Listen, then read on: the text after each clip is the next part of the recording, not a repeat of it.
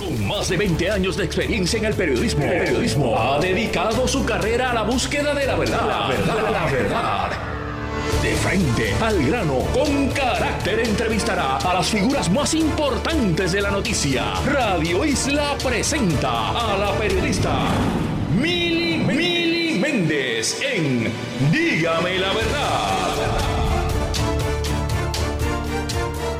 Muy buenos días Puerto Rico, bienvenidos a otra edición de Dígame la Verdad por Radio Isla 1320. Les saluda Mili Méndez y gracias por conectar. Precisamente el viernes pasado estuve dialogando largo y tendido con la representante Lourdes Ramos. Ella me adelantaba que básicamente eh, la Junta de Gobierno de la Universidad de Puerto Rico había accedido al chantaje, así ella lo calificó, al chantaje de la Junta de Control Fiscal para disolver el retiro de la Universidad de Puerto Rico, que es un fideicomiso. Este tema, quienes me siguen todos los días saben que es un tema que he estado tocando hace mucho tiempo y me decía la representante Lourdes Ramos que la Junta de Gobierno de la universidad aceptó este chantaje eh, porque dice ella esto, 140 millones que se le estaba eh, pidiendo para la Universidad de Puerto Rico. La Junta le dijo, según lo que me narraba la representante el viernes pasado,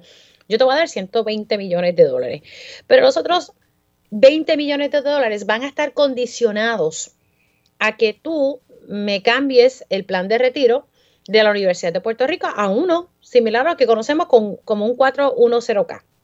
Así que ella me adelantaba que hoy iba a haber una, eh, perdónenme, que ayer iba a haber una vista pública. En efecto, esta vista pública se llevó a cabo y, pues hay información, ¿verdad?, que, que, está trascendiendo y es que dice que, que Retiro tiene un déficit. Pues quiero, ¿verdad?, tener esto claro y pues tengo en línea telefónica a dos personas que estuvieron allí en la vista pública. Primero voy a presentar a Luis Vicentí Santini, él es el presidente de la Junta de Retiro de la Universidad de Puerto Rico. Muy buenos días. Buenos días, Mili. Saludos a los radioescuchas y saludos al país. Y también tengo en línea telefónica al representante Denis Márquez, quien participó de esta vista pública y, y le doy los buenos días. ¿Cómo está, representante? Saludos, buenos días Mili, buenos días a todos Radio Escucha y buenos días a Vicente también.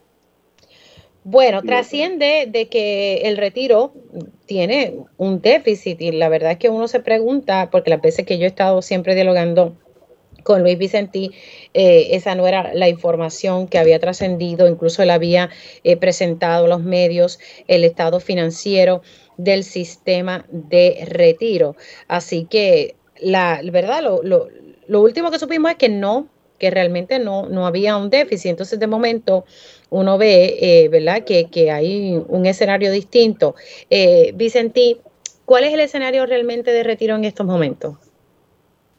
Bueno, lo que a mí me parece que ha sucedido en los partes de prensa que he visto hoy es que me parece que de la comisión salió un comunicado, ¿verdad?, que comunica este dato pero que no lo pone en su justa perspectiva. sí, pues dice, deuda actuarial de retiro superó los 1.700 millones de dólares y uno dice, ¿cómo? Claro, y de lo que se está hablando ahí es de la deuda eh, no solventada, ¿verdad? Eh, que vamos a hacer un, planteamiento eh, en este momento de que siempre los sistemas de retiro tienen deuda actuarial. esa deuda actuarial no es del sistema, es del patrono. Eh, y antes de eso, esa deuda actuarial eh, se planteaba en 2.7 billones de dólares para el año 2020. Para el año 2021, como muy bien recoge eh, el asunto, es 1.7 billones. nosotros siempre hemos estado recalcando que tenemos frente a esa deuda, ¿verdad? Que si la vamos a ver en total, para el 2020 la deuda actuarial total, esa que reportan ahí es la no solventada. A eso le podríamos llamar déficit, ¿verdad? Eh, para el 2020 la total era de 4.1 billones y hubo una reducción, y para eso es uno mira el, estado financiero, ¿verdad? Una reducción a 3.3 billones. Eh, esa reducción es de más de 900 millones. O sea, aquí el dato que se tiene que estar discutiendo es que el sistema de retiro logró por primera vez en más de 20 años reducir la deuda actuarial de la universidad por medio del excelente retorno de inversiones eh, por casi un billón de dólares. Así que el asunto no es si un billón más, si un, si un millón menos. Aquí el asunto termina siendo por qué la Universidad de Puerto Rico incumple con sus aportaciones. ¿Por qué la Universidad de Puerto Rico, cuando está haciendo su presupuesto, ¿verdad? Eh, no mira que tiene una obligación de hacer esa aportación y entonces va y hace el presupuesto a base de 120 millones de aportación a retiro cuando tienen conocimiento de que la aportación tiene que estar entre 160 y 154 eh, millones al sistema de retiro.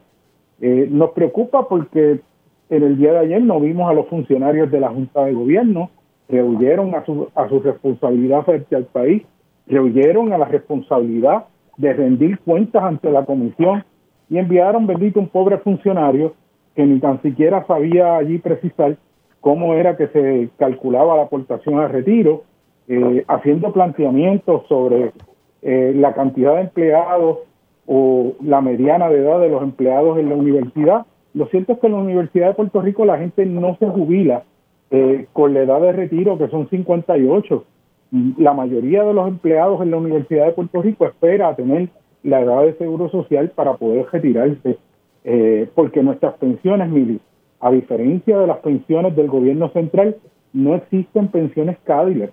Nosotros tenemos unos sistemas de tope eh, en donde los participantes pagan realmente por su pensión. Además de eso, como siempre hemos destacado, en nuestro sistema de retiro todos los participantes pagan un por ciento adicional. Y pues decir que ahora se acabó el mundo porque existen 1.7 billones de deuda no solventada, pues me parece que es un poquito incorrecto y es sacarlo fuera de la realidad. La verdad ok, pero para tenerlo claro, el déficit eh, de los 1.700 millones de dólares eh, corresponde a la universidad que no está pagando sus aportaciones. Claro, porque es lo acumulado a través de la historia, ¿verdad? Eh, en términos de la aportación que no ha hecho la universidad. Y esos datos, ayer en la comisión nosotros sometimos una ponencia con más de siete eh, anejos, a diferencia de la Universidad de Puerto Rico, que ni tan siquiera pudo llevar estudios actuariales que validasen eh, cualquiera de los cambios que han propuesto, ni tan siquiera el poder cerrarlo. Y nosotros pudimos ir a la comisión y llevar una, un estudio actuarial que demuestra que con las acciones últimas de la Universidad de Puerto Rico termina pagando más por la subsistencia de dos planes eh, simultáneamente. El representante Denis Márquez, eh, ¿verdad? ¿Qué le pareció ayer eh, lo que trascendió en esta vista pública? Porque estamos hablando, ¿verdad?, del retiro de la Universidad de Puerto Rico.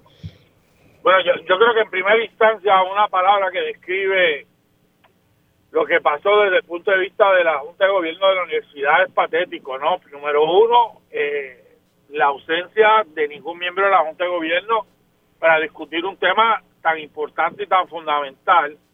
Eh, eso, eso en primera instancia. En segunda instancia, la corroboración de datos y de información de que este funcionario que estuvo allí presente reconoció que básicamente la Universidad de Puerto Rico, la Junta de Gobierno, y cuando uno ve el trasto, va una tras otra, de momento sin ningún tipo de informe, sin ningún tipo de análisis actuarial, sin ningún tipo de documento, tomaron la decisión de que a los nuevos empleados se le cambiaba el sistema de el sistema de retiro. Y digo sistema de retiro porque es totalmente diferente a uno privatizado y de beneficios de, definidos.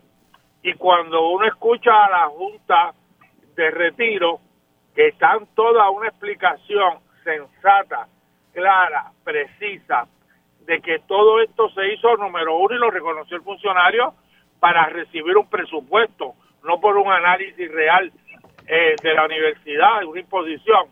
Pero todo eso es contrario al propio sistema, contrario a la ley universitaria, contrato a la escritura del fideicomiso, contrato a, eh, contrario a, a, la historia de la Universidad de Puerto Rico, que me parece, y hay un pleito y lo resolverán los tribunales, pero que me parece que desde el punto de vista de política pública de respeto a un sistema, de respeto a una junta de retiro que le reconocieron que son los que tienen la fiducia, tú cambias tu sistema con el efecto que va a tener eso en los nuevos empleados y en el propio sistema que está que va a perder un conjunto de cotizantes a futuro y el efecto que va a tener sobre el sistema.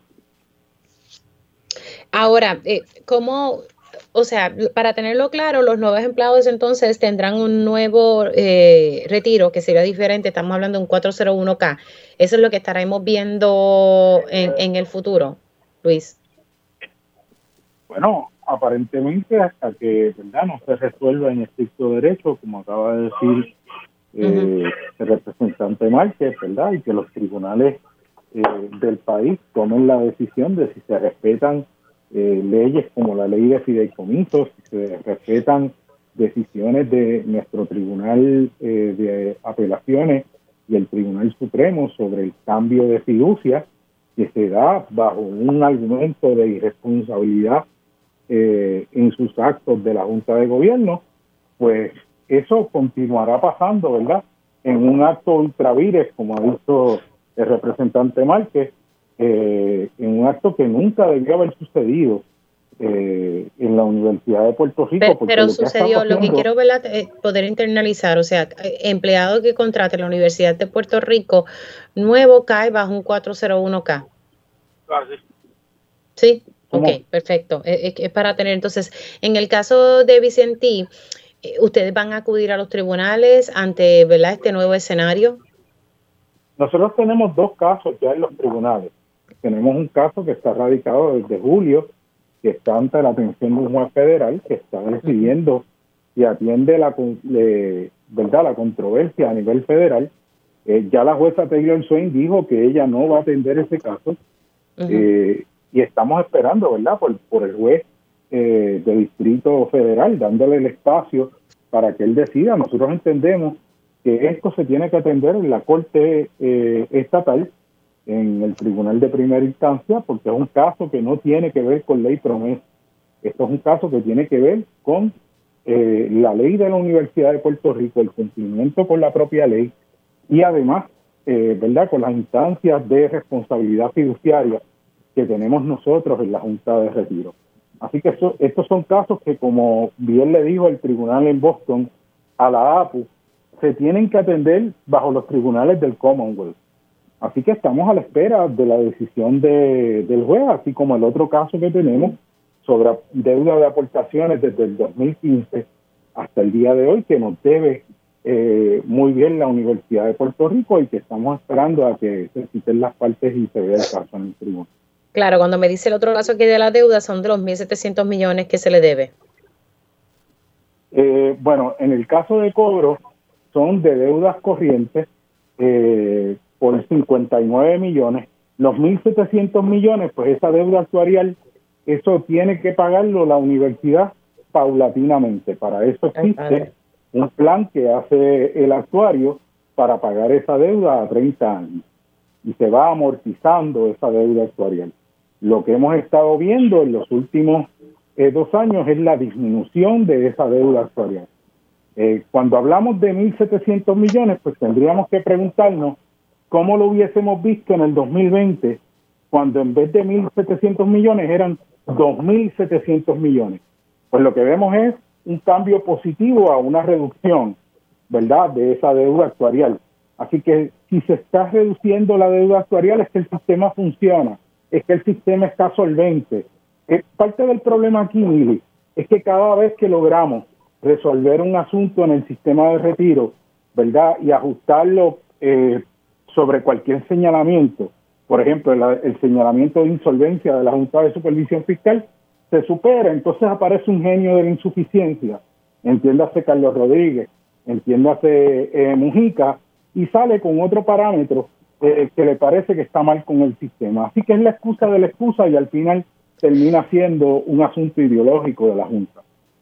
Representante, por último, para ir cerrando el tema, ¿cuál es el próximo paso en la vista? Porque me llama la atención que nadie de la Junta de Gobierno dio la cara ante una comisión legislativa que está haciendo una investigación. Mandaron a un funcionario, ¿verdad? no tiene culpa, él cumple con, con seguir instrucciones. Eh, ¿Cuál es el próximo paso si usted tiene esa información? Sí, bueno, eso fue un reclamo que surgió allí de varios representantes y representantes eh, de que tienen que venir a dar cara porque envías a un, a un funcionario con una ponencia y no te contesta una serie de preguntas, más allá de la información que te pueda dar de asumir posición. Yo creo que la universidad tiene que explicar, la Junta, la Junta de Gobierno tiene que explicar cómo si la ley de la universidad dice que existirá, y lo dice en blanco y negro, un solo sistema de retiro para todos los empleados, acaban de establecer un nuevo sistema de retiro diferente para los nuevos empleados con las consecuencias que tiene. Es una pregunta de umbral, es una pregunta que me parece que es importantísima por el efecto que tiene a futuro con el sistema de retiro y, y hay un planteamiento de citarlo y de que comparezcan a dar esas contestaciones. Bueno, esperemos ¿verdad? Que, en efecto puedan dar cara y, ver ¿verdad? que entonces va a pasar con, este tema. Gracias a Luis Vicentí Santini, presidente de la Junta de Retiro de la Universidad de Puerto Rico, y también al representante Denis Márquez por entrar unos minutitos aquí en Dígame la Verdad. Se me cuidan mucho. Bueno, siendo ya las 10 y 13 de la mañana, hay dos cositas que estamos pendientes. Una eh, hoy el FEI le somete cargos al alcalde de Ponce. Todo está relacionado eh, a un eh, préstamo que hizo el alcalde de Ponce de 30 mil dólares. Esto fue un préstamo personal que él hizo y explicó esto porque así él lo, ha dicho en entrevista y precisamente aquí en este espacio también lo explicó. Una, un préstamo personal que hizo para la pasada campaña cuando estaba corriendo como alcalde del municipio. Lo que se alega aquí, ¿verdad? Es que supuestamente el alcalde eh, le aumentó el salario a algunos empleados y de ese aumento se utilizaba ese dinero para pagar el préstamo personal del alcalde. El alcalde ha negado esto reiteradas ocasiones y sostiene que el FEI tiene, eh, ¿verdad? que le, está le está tratando de hacer daño eh, de cara a, las futuras elecciones y que esto es algo político. Estaremos pendientes cuando surja algo sobre ese tema porque eso, eso está ocurriendo en este momento. Pero nos trasladamos al municipio de Aguadilla y es que según la compañera Melisa Correa, ella sacó esta información ayer de que el gobierno federal, o sea, los federales, pudiesen estar investigando al alcalde de Aguadilla, Julio Roldán. Eh, y también surge que hay una queja en la oficina de ética contra el alcalde. Tengo en línea telefónica al legislador municipal del Movimiento Victoria Ciudadana en Aguadilla, Edwin Corniel, a quien le doy los buenos días. Corniel, ¿cómo está? Muy buenos días, Mili. Muchas gracias por la invitación en la mañana de hoy. Espero que todos los radio se encuentren bien. Vamos a hablar un poco de esta, de esta queja ética eh, pues, que, que, surge, ¿verdad?, contra el alcalde de Aguadilla y que la Oficina de Ética está investigando. Eh, ¿qué, información eh, o qué información tiene, ¿verdad?, la, la, legislatura municipal de Aguadilla en torno a este tema. Pues mira, en cuanto a la querella en ética gubernamental, puede ser por un sinnúmero de factores. El primero de ellos podría ser sobre un chat que se filtró alrededor de hace un año atrás en el cual se insultaba y se realizaban este, comentarios homofóbicos a compañeros de distintos partidos. Además de eso, también se insultó a compañeros de la mayoría de la legislatura municipal y militantes del Partido No Progresista. Así que la, la calidad de ética gubernamental se puede basar de eso debido a que el municipio nunca tomó la investigación, nunca se vieron los resultados de la supuesta investigación que se iba a realizar y nunca se vieron las consecuencias. Además de eso, ha habido serios cuestionamientos, ¿verdad?, sobre la labor del hijo del señor alcalde, el cual tiene una dispensa política gubernamental en el municipio, y estos, algunos empleados alegan, ¿verdad?, que no está, está violando la dispensa de ética gubernamental, así que la querella podría basarse también de eso, pero por el momento no tengo ninguna información confirmada, pero sí tengo estos dos asuntos porque me consta que estas dos cosas han causado controversia dentro de la legislatura y en tanto en el municipio también. ¿Cuál es el ambiente dentro de la legislatura municipal ante ¿verdad? todo este mar de, denuncias que se han hecho contra el alcalde? Desde que él asumió eh, las riendas de ese pueblo, eh, ha estado en medio de un montón de controversia. Pues mire, en la legislatura municipal estamos como en la expectativa, porque hemos visto que los días recientes han renunciado funcionarios municipales y hemos visto que cada vez salen más y más noticias. Hay muchos rumores, ¿verdad? Yo no tiendo a creer en rumores, pero soy de pensar que cuando el río suena es porque agua trae. Así que definitivamente ahora mismo estamos en la expectativa, esperando a ver qué vaya a ocurrir y por ahora nos quedamos pendientes. Cuando me dice que ya renunciaron varios funcionarios municipales, ¿tiene información de qué puestos estamos hablando? ¿Me puede repetir que no lo oí bien? Que me dijo ahorita que varios funcionarios municipales han renunciado. No sé si sabe los puestos de estos funcionarios que han presentado su carta de renuncia. Sí, claro. Este, el asesor legal del municipio eh, presentó su renuncia hace unas semanas y también la directora de planificación presentó su renuncia. Interesante, o sea que el asesor legal y la directora de planificación. Sí, eso es correcto.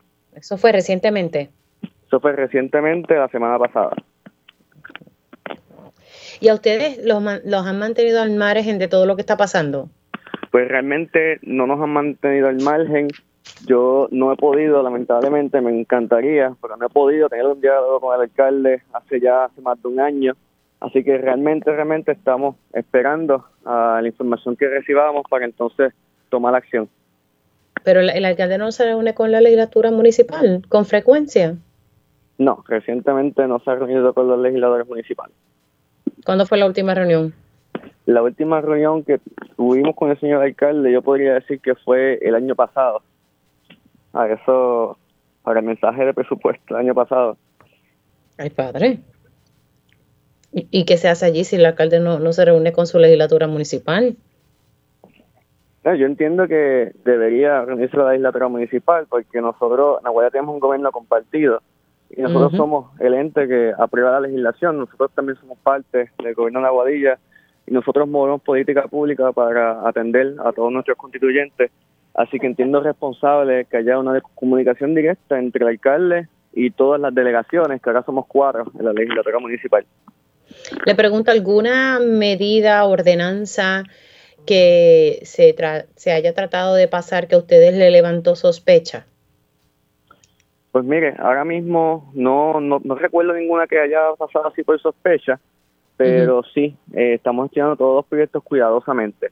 Sí hubo una controversia hace un par de meses eh, con el proyecto de plan de clasificación de empleados municipales, porque en este proyecto se pretendía aumentar el salario del señor administrador de la ciudad más alto que el del alcalde. O sea, el vicealcalde tenía la posibilidad, si se aprobaba ese plan de, clasificación, a ganar más que el alcalde, que el mismo alcalde. Dicho proyecto fue derrotado, eso fue en el mes de julio. Esto fue en julio, pero se derrotó. se derrotó.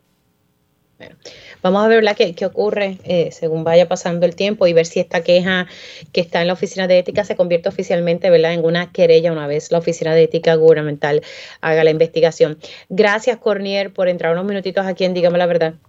Claro que sí, muy buen día, tengan todos. Como no, y ustedes escucharon al legislador municipal de Aguadilla del movimiento Victoria Ciudadana, hablando, ¿verdad?, un poquito con él eh, sobre lo que ha trascendido a través de la compañera Melissa Correa, de que los federales pudiesen estar investigando al alcalde de Aguadilla, Julio Roldán, eh, y pues existe una queja en la oficina de ética y pues siempre recuerdo que cuando se somete una queja Ahí entran los auditores de la Oficina de Ética a hacer investigación y una vez ellos terminen la investigación, si tienen suficiente evidencia para someter una querella, entonces así, así lo hacen y la persona a quien enfrenta la querella pues tiene unos días para entonces poder... Eh, ¿verdad? Eh, contestar la misma. Eh, y me llama la atención lo que me acaba de decir el señor Edwin Cornier, y es que hace unas semanas atrás ya renunciaron dos funcionarios del municipio, el asesor legal renunció y la directora de planificación del municipio de Aguadilla. Seguimos pendientes a lo que está pasando en el municipio de Ponce. Tan pronto tengamos esa información, pues estaremos conectando de inmediato para que ustedes eh, sepan cuál. Van a ser formalmente los cargos que se le van a someter al alcalde de Ponce. Hacemos una pausa y al regreso venimos a hablar sobre el registro electrónico electoral. Dígame la verdad, las entrevistas más importantes de la noticia se escuchan aquí. Mantente conectado. Radio Isla 1320. 1320. Conéctate a radioisla.tv para ver las reacciones de las entrevistas en vivo. En vivo. Esto es Dígame la verdad con Mili y ya estamos de regreso aquí en Dígame la Verdad por Radio Isla 1320. Les saluda Mili Méndez y gracias por conectar. Precisamente el pasado segmento estuvimos dialogando con el legislador municipal del movimiento Victoria Ciudadana en Aguadilla, el señor Edwin Cornier, sobre esta información que trascendió y fue publicada por la periodista Melissa Correa de Tele 11. La información que Melissa eh, publica es que el alcalde de Aguadilla, Julio Roldán, pudiese ser investigado o estaría siendo investigado por los federales, por varias cosas, ¿verdad? Una de ellas relacionadas a a unas obras de construcción que alegadamente ¿verdad? el alcalde no, no, no, pagó y eh, fue, se le pagó al contratista por unas obras en unas residencias del alcalde y que supuestamente se le pagó mediante contratos, ¿verdad? Esto es lo que se alega. Quiero leer las expresiones de, del alcalde Julio Roldán, quien reaccionó por escrito. Así que me den un segundito aquí para yo poder leerlas. En la tarde de ayer, luego de la jornada de trabajo, recibí una llamada de una compueblana guadillana sobre una información que un medio de comunicación estaba difundiendo sobre mi persona quiero dejar totalmente claro varios aspectos reseñados eh, por la unidad investigativa de las noticias del Canal 11, dentro del respeto que ellos se merecen y sobre el respeto que este servidor de igual modo merece. Lo reseñado ayer deja muchas interrogantes de lo expuesto en cámara que han causado desasosiego entre mi familia y mi gente buena de Aguadilla. En primer lugar, se menciona una querella sometida y la realidad es que es una queja. Una queja sometida contra mi persona y reseñada en un medio de comunicación escrito el 25 de octubre del 2022. Lo que no se dijo sobre esta queja que quien la presentó fue la ex secretaria del Departamento de la Familia, ex alcaldesa eh, y está hablando sobre Janitzia Irizarry, que by the way ha dicho que, quiere aspirar nuevamente para, para, la alcaldía de Aguadilla. Eh, el alcalde sostiene en sus expresiones escritas que la misma eh, tiene que ver con su inmadurez y obstinación y que hicieron gastar miles de dólares del erario en tres procesos de recuento en la Comisión Estatal de Elecciones. Sostiene el alcalde que el reportaje que, que se presentó ayer eh, sobre la autorización de un contratista del municipio de Aguadilla en unos trabajos de construcción en una propiedad privada de este servidor, les informo que tenemos la evidencia de los pagos hechos a la empresa que realizó dichos trabajos, la cual no tiene relación alguna con el contratista mencionado. En otro momento del reportaje se presenta un visual del comité de campaña de este servidor bajo la premisa que es de mi propiedad. Les informo que estas que esas facilidades son alquiladas y existe la evidencia de pago a quien realizó las remodelaciones en estas facilidades. Como todo funcionario electo, tengo el deber de rendir anualmente un minucioso informe de ética gubernamental. En el mismo se informa y se incluye toda la información de gastos, ingresos, propiedades, transacciones bancarias y otra información. Mis documentos personales rendidos en este informe están al día y sin ningún señalamiento. Por último, comparto lo siguiente cuando se trata de información tan sensitiva y que van y que van contra la integridad de las personas, se debe ser cuidadoso en la forma que son presentadas ante el país. No podemos informar o señalar a nadie con supuestos ni alegatos. No seré la última persona que se ve, no seré la última persona que se verá incluida en alegaciones como esta. Muchos han sido señalados y el tiempo fue el mejor testigo de la verdad.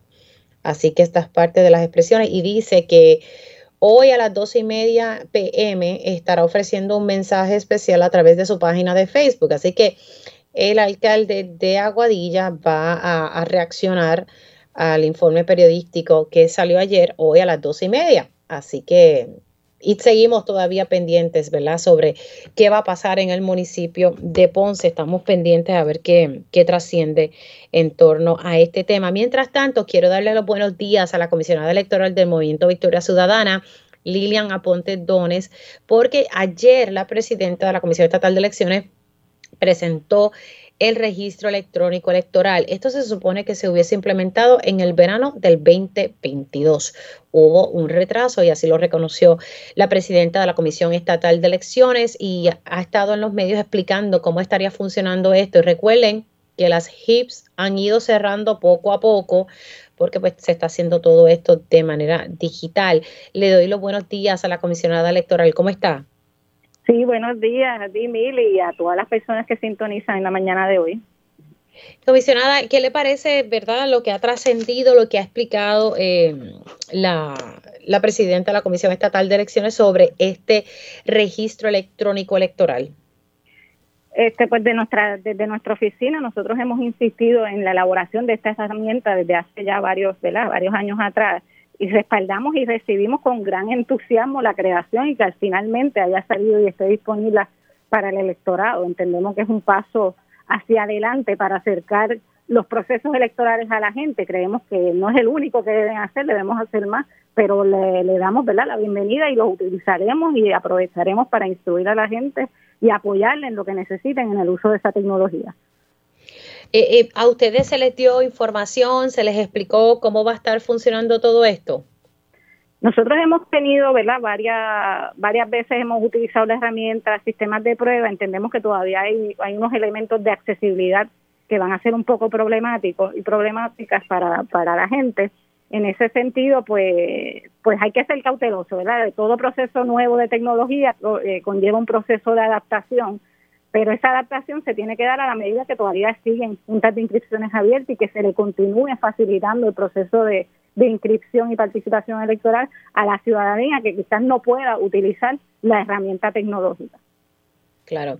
Así que se, supone, ¿verdad?, que esto va a ser un un proceso de transición, según lo que ayer me, explicaba la presidenta de la Comisión Estatal de Elecciones. Ahora, me, llegó información de que, por ejemplo, si las personas van en este momento a una junta de inscripción permanente para hacer un cambio de dirección, al, ¿verdad? algún tipo de gestión electoral, que están mandando para sus casas a las personas y no los están atendiendo. ¿Qué le ha llegado a usted?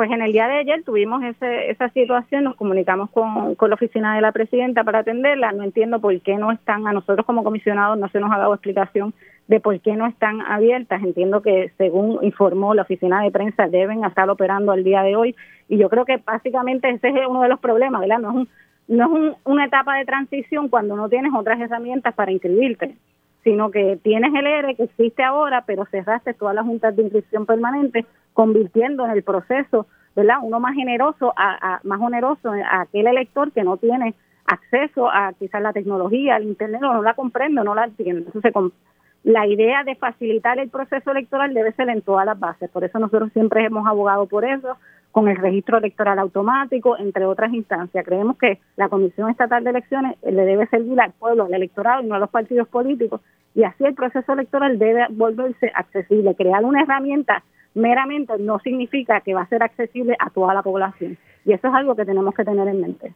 Aponte, le voy a poner un, extracto de una entrevista que le realicé ayer en día a día en Telemundo a la presidenta de la Comisión Estatal de Elecciones, porque eh, me llama la atención que se han pedido millones de dólares para poder hacer el proceso de elecciones y no tengamos dolores de cabeza como en las pasadas elecciones y tenemos primarias.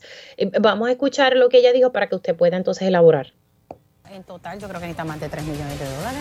3 millones con lo ya asignado. ¿Cuánto le asignaron? ¿Cuánto le asignaron actualmente? 12.5 millones fueron asignados. Estamos solicitando una reconsideración de 3 millones. Sí, adicionales. Adicional a los ya adjudicados. Tenemos un nuevo planteamiento presupuestario de unos aproximadamente 9 millones para poder cumplir con lo que establece el Código Electoral del listado de votación electrónica, que es el Electronic Poll Book, eh, la implementación del IJABA dentro de lo que es el ERE y de la compra de modems para poder transmitir en 4G. Claro, estamos hablando que le dieron 12.5 millones, necesita 3, 3, millones adicionales para las primarias y todo, y entonces otros 9 millones. Otros 9 millones para la, para la otra, eh, el impacto nuevo que hay que hacer. Si a usted no le dan este dinero, ¿verdad? Decimos ya, porque todas estas implementaciones toman tiempo y ya usted sabe lo que nos pasó en las pasadas elecciones cuando entró en vigor un código electoral que no, no se pudo implementar mucho de los cambios. Esto me, llama la atención, 3 millones solamente para las primarias, otros 9 millones para cumplir con, ¿verdad? con unos requisitos del código electoral, de la petición de listas ¿verdad? De, electores, entre otras cosas, y tabletas que hay que comprar. ¿Qué le parece? Sí, yo creo que verdad es un poco irónico uno pedir la austeridad al pueblo, verdad, que sacrifiquen y nosotros no poder hacerlo desde la Comisión Estatal de Elecciones. Nosotros entendemos que los procesos, verdad, democráticos son costosos, pero sí hemos hecho propuestas para limitar ese costo, inclusive cuando primaria, verdad, y tanta promoción que se le da a los eventos de primaria de partidos políticos en particulares, mientras no se le da ese mismo apoyo a, a facilitar el proceso de inscripción, a hacer campañas de inscripción, entonces hay que la Comisión Estatal de Elecciones se tiene que aplicar también ese, esa, esa austeridad, ¿verdad? Que le pedimos al pueblo de Puerto Rico y tomar en consideración los gastos y eso incluye, ¿verdad? Reestructurar el andamiaje de la Comisión Estatal de Elecciones y dónde se utilizan los fondos. Quizás no, ¿verdad? No, no cortar en los procesos que faciliten al electorado, pero sí cortar en esos procesos que faciliten a los partidos políticos en particulares, porque ¿verdad? volvemos, el sistema electoral no le debe responder a los partidos políticos, sino le debe eh, depender al electorado. Y es ahí donde debe estar la prioridad fiscal de la Comisión Estatal de Elecciones pero ella sostiene, y me refiero a la presidenta, que se necesita este dinero para cumplir incluso con, directrices del Código Electoral del 2020. Sí, lo que pasa es que obviamente el Código Electoral, como mi bien mencioné, del 2020 se sabían que eso eso eso había que adaptarse, se sabía que venía, ¿verdad? Esa tecnología había que implementar, si lo están dejando, volvemos como la historia es nunca acabar, ¿verdad? De dejar todo a última hora el año electoral, entonces ocuparnos de crear toda esta tecnología de sacar y posiblemente, ¿verdad?, eh, entorpecer el proceso electoral de que la gente no se sienta eh, llamada a participar por la incertidumbre que crea entonces en la Comisión Estatal de Elecciones y en los procesos del país. Gracias por estar con nosotros, comisionada. Se cuida mucho. Ahí ustedes escucharon a la comisionada electoral del Movimiento Victoria Ciudadana, Lilian Aponte Dones. Importante, antes de irnos a la pausa, quiero poner, el alcalde de Ponce acaba de llegar al Tribunal de Ponce.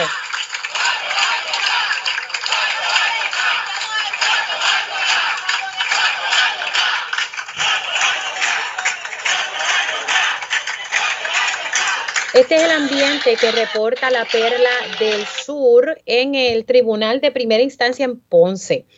El alcalde acaba de llegar acompañado, pero aquí está la expresión.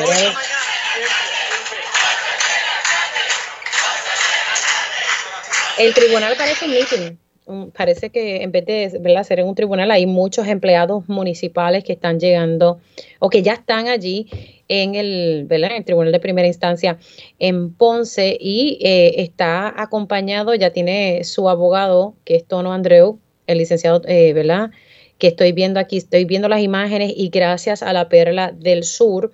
Eh, que estoy pues, transmitiendo este detalle gracias a ello. Así que ya el alcalde de Ponce llegó al tribunal de primera instancia para enfrentar cargos por parte del FEI dice estar tranquilo llegó acompañado de su esposa. Hacemos una pausa, regresamos en breve.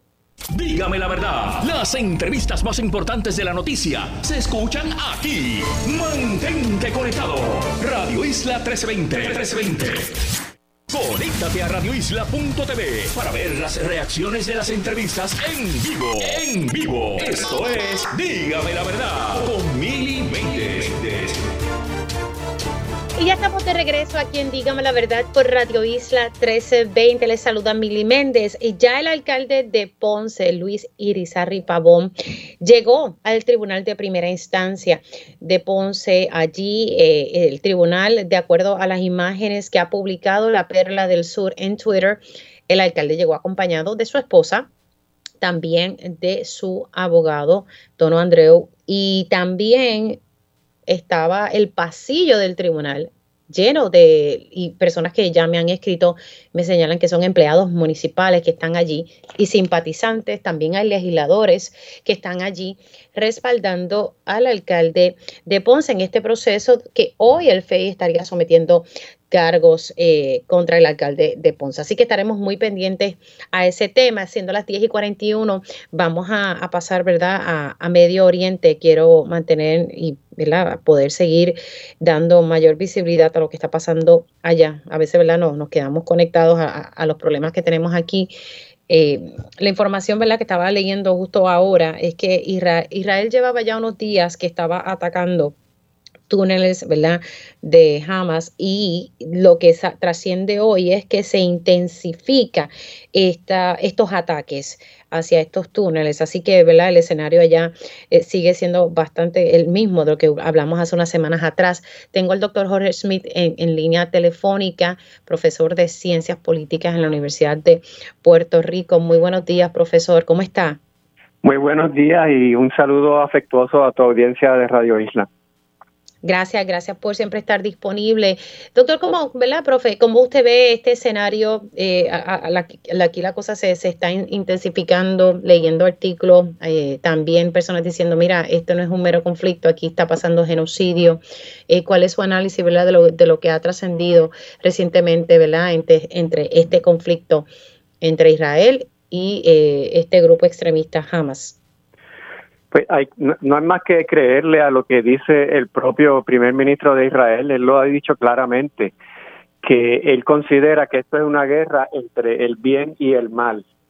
Eh, o sea, usted no negocia, digamos, usted imagínese ahora en Halloween los villanos de las películas, los malos. Imagínese si en algún momento eh, la víctima tiene alguna eh, posibilidad de sentarse a negociar con ese malo a ver si lo hace razonar. Si usted lo plantea desde esa perspectiva. Yo no, yo no digo que yo concuerde con la visión de Netanyahu, pero así es como lo percibe y así es como está actuando su gobierno. Así que no hemos visto todavía eh, lo peor de este conflicto y él lo, él lo anunció. Váyanse de, de, la, de una raya que es como la mitad básicamente de, de, de Gaza, que, que es pequeñito además. Váyanse de allí porque vamos a aniquilar a todo el mundo y es lo que están haciendo y nos dijeron vamos ahora a la segunda fase, ahora vienen los tanques y, eventualmente entrarán los soldados, la estrategia eh, es bastante simple, yo que no soy militar, pero es bastante simple desde en, así, estrategia macro, es eh, si usted va a hacer una incursión con soldados por tierra, pues tiene que eh, debilitar lo más posible el, eh, la zona donde usted va a entrar para el, eh, reducir sus propias pérdidas. Y eso es eh, no sé por qué, por qué seguimos especulando de qué es lo que va a suceder, porque lo han anunciado y cada cosa que anuncian la siguen haciendo.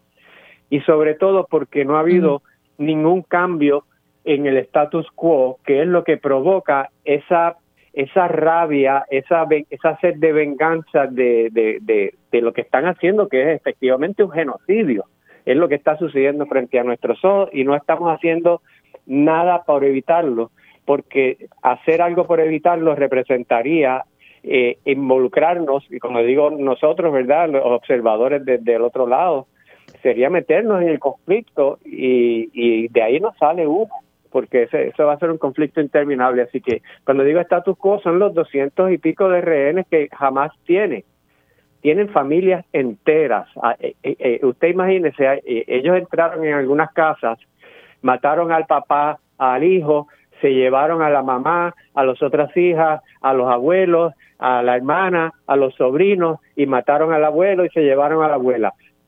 y eso pasó. Hay muchos rehenes que son historias como esa.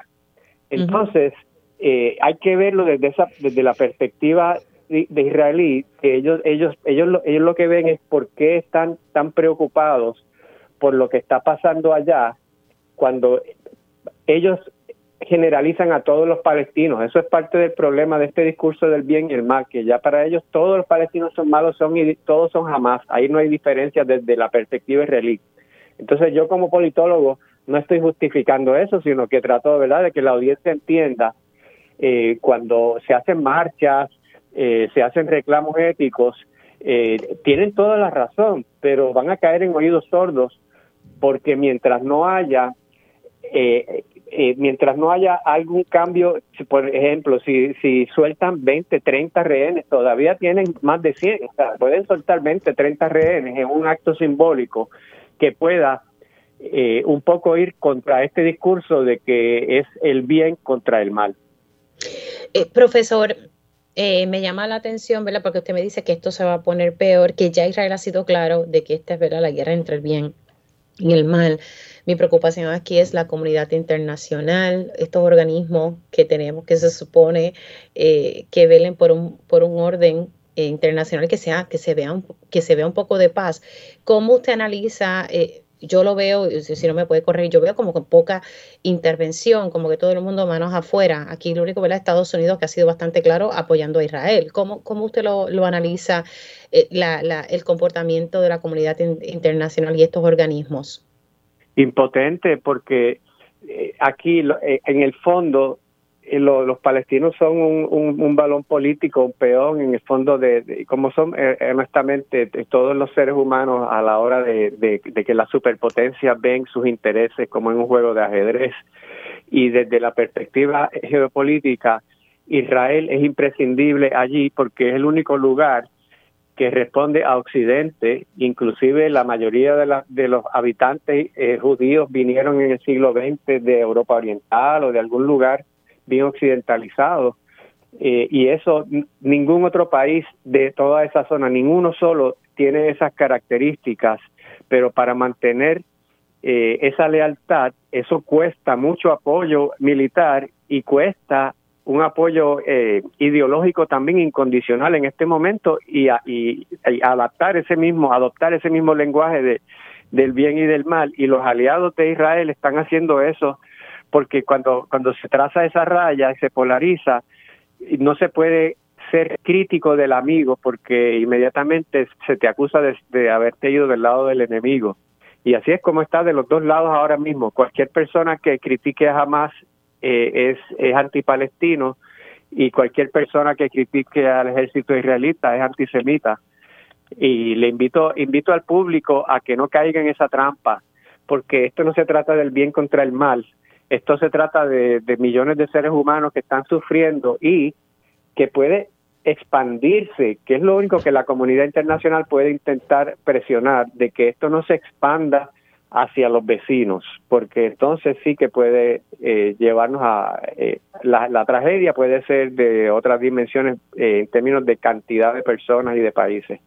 Bueno, y según informa el país, eh, estamos hablando que la cifra de muertos en Gaza supera los 8.500, las 8.500 personas. Wow, eh, bastante. Estamos hablando también de, de 13 camiones con ayuda humanitaria que entra a la franja de Gaza, pero también ¿verdad? siguen los enfrentamientos entre los militantes de Hamas y los soldados israelíes. Así que, como dice usted, ¿verdad? esto eh, se va a poner peor y me llama mucho ¿verdad? la, la, la intensidad la poca ¿verdad? Eh, intervención que vemos de, de, la comunidad internacional, como dice usted, que, que están impotentes.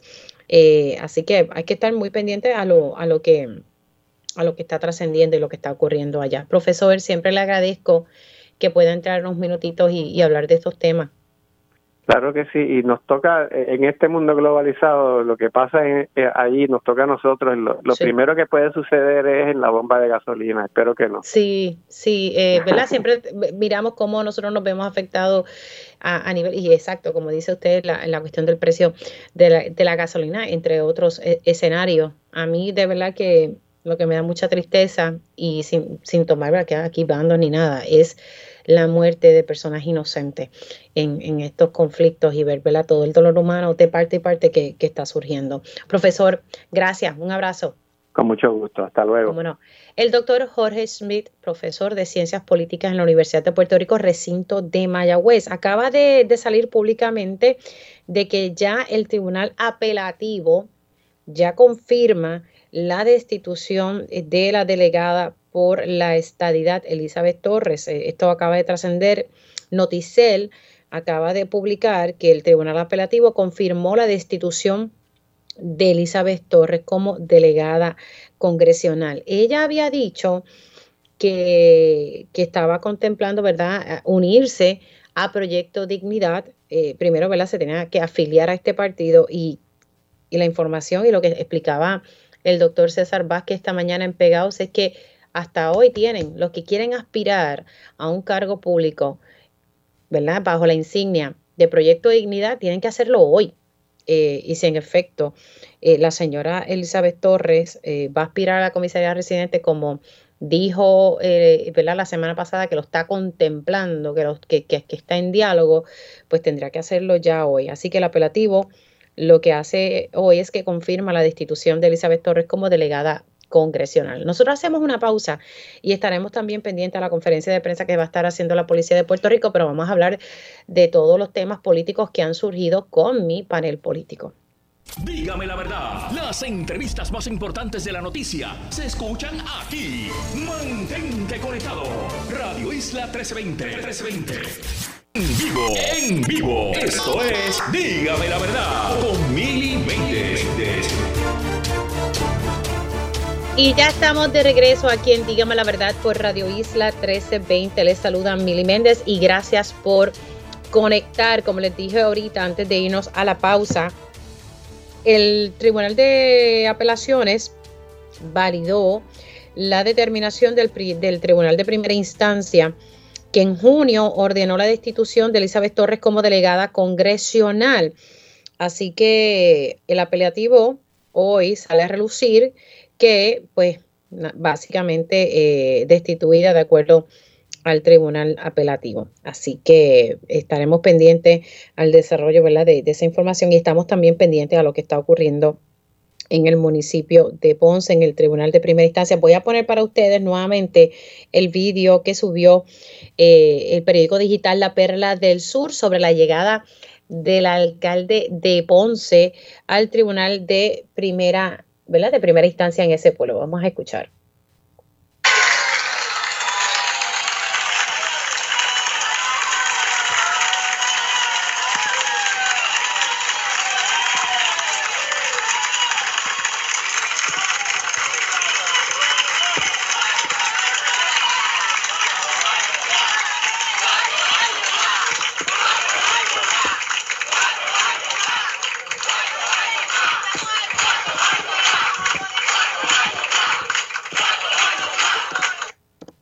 Ahí esa es la, llegada del alcalde, eh, quien también expresó eh, estar eh, tranquilo ante esta erradicación de cargos que se le va a hacer hoy.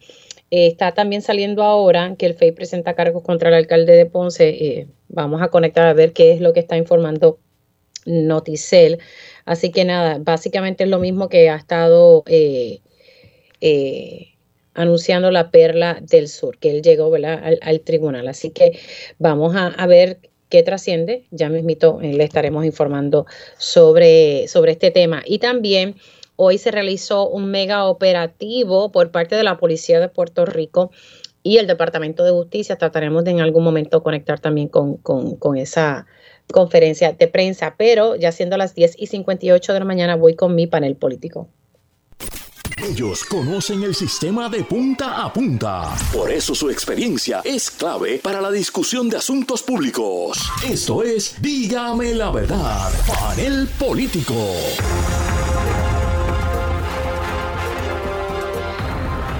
Y ya estoy junto a mi panel político. Le doy los buenos días, licenciado Ángel Cintrón. Ángel, buenos días. Buenos días, Mili. Un abrazo para ti y los compañeros. También se une a la conversación el licenciado Olvin Valentín. Buenos días, Mili. Saludos a ti, a todos los que nos escuchan y a los compañeros del panel. Bueno, eh, tenía pendiente eh, que entrara también el representante Ramón Luis Cruz Burgos, quien confirmó, pero pues, en este momento pues no hemos podido conectar con él. Así que eh, pues cuando él pueda, entonces entrará en la discusión. Eh, vamos a hablar precisamente de lo que está pasando en Ponce.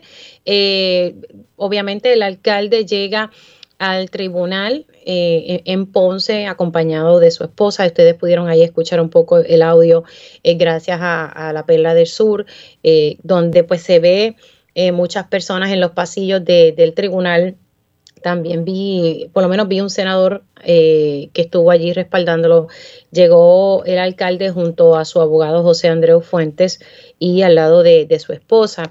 Y pues hoy el FEI le estará sometiendo cargos, todo, ¿verdad? Está relacionado a que alegadamente él tomó este préstamo personal. Él ha confirmado que el préstamo personal lo tomó de unos 30 mil dólares para poder sufragar su campaña electoral en las pasadas elecciones. Eh, hay que recordar que la Oficina del Contralor Electoral multó al comité eh, de campaña del alcalde de Ponce y a su tesorero eso, está pendiente y está en un proceso para que el, el, alcalde y las personas que estén a cargo de ese comité pues se puedan defender. Están todavía en ese proceso administrativo, según la última información que me había dado el Contralor Electoral. Pero en este escenario, ante el FEI, pues se espera que los cargos estén relacionados a ese préstamo que él tomó en un momento dado y que alegadamente se le aumentó el salario a unos empleados de confianza, pero esos empleados de confianza, ese aumento que recibieron tenían que utilizarlo, ¿verdad? Según lo que trasciende para el pago de este préstamo. Y eso fue lo que estuvo investigando el FEI, que llevó al FEI entonces a someter hoy ante el Tribunal de Primera Instancia en Ponce. Comienzo con, con Ángel Cintrón. Pues mira, Mili, primero expuso mi, mi ronquera, que estoy con medicamentos en estos días pasando una monga fuerte. Eh, tengo que decirte que eh, prefiero ser un poco cauteloso por varias razones. Primero, porque no tengo muy claro cuáles son los cargos que el PEI está presentando y aquí tengo la impresión de que hay varias cosas mezcladas a la vez. Por un lado está el asunto electoral de si él en efecto cumplió con el rigor de la ley 222 al hacer ese préstamo, que lo puede hacer, pero tiene, tiene un rigor particular el que un candidato haga un préstamo bancario, ¿verdad? Unos requisitos que no voy a entrar en tanto detalle, pero si se cumple con esos requisitos todo estaría en orden. Lo que aparenta este ser el issue, ¿verdad? Y, y desconozco si es cierto o no, ha sido meramente rumores a través de los medios, es si en efecto él utilizó a otras personas para repagar ese préstamo, porque ahí podría haber una violación de ley. No sé si esa es la razón por la que el PE está radicándole cargos o son otros asuntos de otra naturaleza o correlacionados. Eh, una cosa es el control electoral, que no tiene delitos penales, son causas administrativas, y otra cosa es que hay ciertas conductas dentro de ese proceso que entonces pueden este, convertirse en delitos penales, ¿verdad? En este caso, pueden ser manejados por el FEI.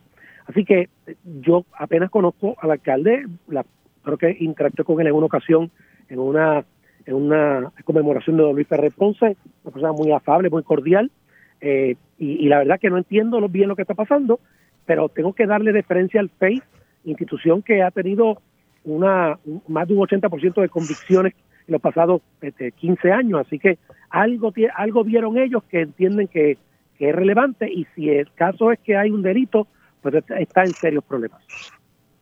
Vamos a pasar al licenciado Olvin Valentín. Pues mira, el caso de Ponce lleva, llevamos hablando de, Ponce por gran parte de, este año. Eh, y, en parte, gran parte de este problema también recae en, la inconsistencia de la información que el alcalde ha estado dando desde el principio. La legislatura municipal de Ponce eh, ha estado exigiendo información tan pronto esto surgió y nunca ha habido, no se les, no se les proveyó información ni se le aclararon pues preguntas que tenían los integrantes. El, legislador de, municipal de Victoria Ciudadana, eh, Hernández Lázaro, ha estado bien vocal en este proceso y el, el alcalde pues ha estado eh, negando, luego dando información a media, después aceptando parte de la información, entonces pues ahí hemos, hemos seguido en ese proceso que no ha sido de nada transparente eh, desde que todo esto comenzó allá en Ponce. Entonces, ahora pues hay que esperar cuál sería el cuáles serían los cargos que finalmente va a radicar el FEI y, cuáles serían las acciones que tomaría el, el alcalde. Eh, ahora con esta orden de sucesión que se estableció recientemente en Ponce, pues eso trae una nueva serie de, de incertidumbres en, en Ponce, porque ahora pues hay que ver quiénes son en ese orden sucesoral, si están cualificados, eh, si, pues, si cumplen con los requisitos para, estar allí. Algunas de las personas que podrían estar en ese orden o que están en ese en esa sucesión, en ese orden de sucesión también podrían estar implicadas de una forma u otra o hay eh, alegaciones con relación al, caso del alcalde así que pues hay que ver esto va, a desencadenar pues toda una secuencia de, de sucesos que habría que ver qué, qué pasa en, en, la hoy con la erradicación de, cargos del FEI para ver qué, qué cómo va a desenvolverse eso en Ponce y sobre todo que no se ven afectados por los servicios a la ciudadanía ponceña. Se une a la conversación el representante Ramón Luis Cruz Burgos. Le doy los buenos días, representante. Hola, buenos días, Mili, buenos días, Ángel, buenos días, Olvin, buenos días a todos los amigos que escuchan. Bueno, eh, su, ¿verdad? Su, su, opinión sobre esto, de, todavía a esta hora estoy aquí monitoreando, no, no, no sabemos los detalles de cuáles van a ser los cargos, pero ya en efecto, ¿verdad? Como dije al principio, el alcalde pues ya, llegó al Tribunal de Primera Instancia en Ponce. Representante. Pues mira, eh, como tú bien mencionas y como mencionaba Ángel, hay que esperar el pliego y ver qué es lo que se está señalando en contra del alcalde. Creo que el resumen que hizo Ángel es muy acertado. Uno ha estado viendo esto desde hace tiempo, incluso cuando yo era secretario estuvimos bien pendientes de lo que estaba pasando. Eh, eh, en el mismo tiempo que atendimos otras situaciones con otros alcaldes. Eh, y ciertamente pues se habían hecho unas alegaciones de aparentemente unos gastos de campaña que se estaban subsanando esos gastos personales con aparentemente las alegaciones que se hicieron fue con dinero que estaban recibiendo por parte de empleados. Eso habrá que probarlo en el caso que esas sean las acusaciones. Estamos hablando de lo que se ha discutido públicamente. Si fuese eso, como Ángel menciona, de su propio pecunio uno puede pagar la campaña. Y si él hizo un préstamo para eh, costear gastos de campaña y lo informó en el control electoral, pues cumplió con todo lo que establece la ley. Ahora bien, si en efecto eso es lo que hizo y lo que se ha alegado públicamente posterior a ganar las elecciones eh, es lo que hoy se le acusa y se puede probar, pues es una violación de ley crasa que hemos visto casos como estos anteriormente y que no se le puede perdonar a nadie, sea quien sea. Así que vamos a ver qué es lo que establece el FEI. Yo no concurro con la apreciación de certeza del panel de fiscal especial independiente del compañero Ángel. Yo creo todo lo contrario. El récord está ahí. Son muy erráticos y fallan muchísimo en las investigaciones que llevan y en los resultados eh, buscando convicciones. Así que hay que ver qué es lo que se está presentando en contra del alcalde, pero de nuevo, haya cometido un acto ilegal quien lo haya cometido. Y en este caso, las acusaciones son contra el alcalde de Ponce, que es del Partido Popular. Lo dije cuando era secretario y lo reitero ahora. Nadie está por encima de la ley. Si se viola la ley, que pague hasta las últimas consecuencias, sea quien sea. Bueno, y a esto, ¿verdad? De Ponce, lo dejamos ahí, en, como decimos, en hold, en lo que va surgiendo más información. Ayer salió en, en Tele 11, eh, la periodista Melissa Correa sacó una información de que los federales pudiesen estar investigando al alcalde de Aguadilla. Él se expresó por escrito, ahorita mandó diciendo, ¿verdad?, de que esto, por lo menos las alegaciones que surgen en el reportaje, él sostiene que él tiene evidencia para demostrar de que él ha pagado a los contratistas que han hecho labores en su, ¿verdad? En propiedades que son de que son suyas y no a través de contratos en el municipio. Y pues hablando un poco sobre la queja que hay ante ética gubernamental, él dice que quien está detrás de eso es la licenciada Janitzia Irizarry, quien pues tiene, quien fue alcaldesa, pero también quiere regresar como alcaldesa de ese municipio. El alcalde va a estar haciendo un, mensaje a través de su Facebook Live hoy a las doce y media. En este, ¿verdad? Comienzo con, con Ramón Luis Cruz Burgos. De la información que ha trascendido. Él sostiene que, ¿verdad? Que, que no. Eh, ¿Qué te parece todo esto, Ramón? Mira, no he hablado con el alcalde, no tengo los detalles interiores de lo que realmente está pasando. Otras alegaciones eh, del mismo modo que de probarse es otra violación de ley se está haciendo una investigación, entiendo, esa investigación arrojará un resultado si en efecto se cometió el acto o no se cometió. En el caso de que se haya cometido, lo mismo que dije en el alcalde anterior, este es otro alcalde del Partido Popular, si lo fuera del Partido No Progresista diría lo mismo, nadie está por encima de la ley. Lo que se acusa es un acto eh, ilegal que tiene unas consecuencias legales y penales. Por ende, si lo que se está acusando y señalando contra el alcalde de Aguadilla, del mismo modo de lo que pasa en Ponce y lo que ha pasado en otros municipios como Macao y Guaynabo y Cataño, se, se demuestra que lo que se alega es correcto, tiene que pagar hasta las últimas consecuencias. Ahora bien, él ha expresado que son alegaciones por parte de la pasada alcaldesa que aspira nuevamente a retarlo eh, de cara a la próxima elección por la alcaldía de Aguadilla. Si eso es así y no se demuestra que lo que se está alegando es correcto y, es un ataque político, pues yo invito a todos los residentes de Aguadilla que observen cuáles son los comportamientos de los aspirantes a ocupar sillas eh, importantes en este país y sillas que ocuparon en el pasado y fallaron. Así que que se realice la investigación. Yo siempre soy eh, partidario de cualquier investigación seria, que se adjudiquen los resultados y si en efecto se cometió un acto ilegal, que se paguen las consecuencias. De lo contrario, de ser un ataque político, de ser un ataque sin fundamento, pues que los residentes estén bien claros de cuáles son las posturas que asumen algunos líderes que aspiran a posiciones electivas.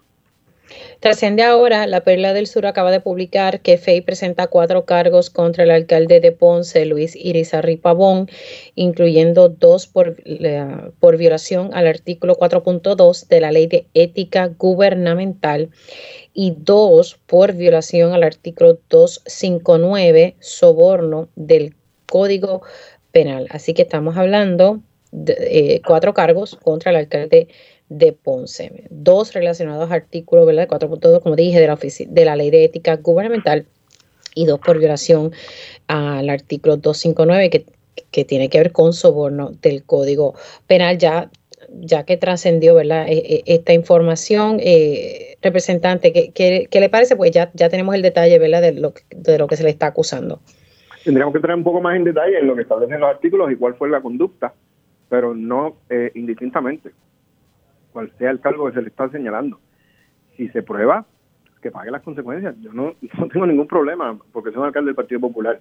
Pero ahora bien, cada cual es inocente hasta que se pruebe lo contrario y eso lo vamos a se demostrará en el tribunal. Él tendrá su espacio a defenderse y demostrar que lo que se le está acusando no es correcto. Pero la línea no cambia, indistintamente los cargos. ¿Qué dice el reglamento del PPD? Eh, ¿Hubo enmiendas en el reglamento del PPD? ¿Qué cambios hubo ¿verdad? sobre ¿verdad? si una persona está siendo acusada? ¿Se espera que se dé el debido proceso de ley para ver entonces qué acción se toma? Se pueden tomar muchísimas acciones, tanto con el reglamento anterior como el actual. El presidente puede eh, tomar decisiones de suspender, de, de remover de posiciones políticas llevarlo a la Junta de Gobierno y, solicitar a la Junta de Gobierno el respaldo para suspenderlo, eh, sentarse y hablar con él, eh, eh, ver qué es lo que realmente está pasando y en el caso de que entienda el presidente que los cargos que se están sometiendo son cargos con mucha seriedad y que la prueba que se presenta es contundente, puede hasta pedirle la renuncia. Así que vamos a ver qué es lo que finalmente se le señala y no tengo duda que, tanto el secretario Toñito Cruz como el presidente de su Manuel van a tomar cartas en el asunto.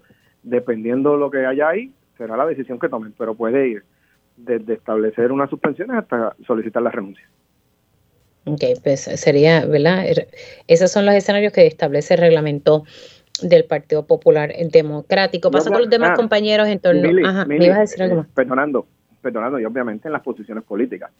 La posición de alcalde no tendría la facultad reglamentaria el presidente para solicitarle o, sacarlo de la posición. Tendría que solicitarle la renuncia en el caso de que el caso pues sea un caso contundente o que haya finalmente una convicción. En el caso de la silla de alcalde, en el caso de las posiciones políticas, tiene la facultad para tomar la decisión que quiera. Perfecto.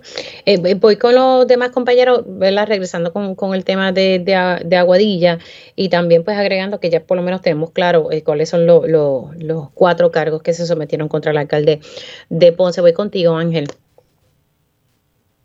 Pues Mili, eh, en el caso de Aguadilla, digo, vamos por Ponce primero.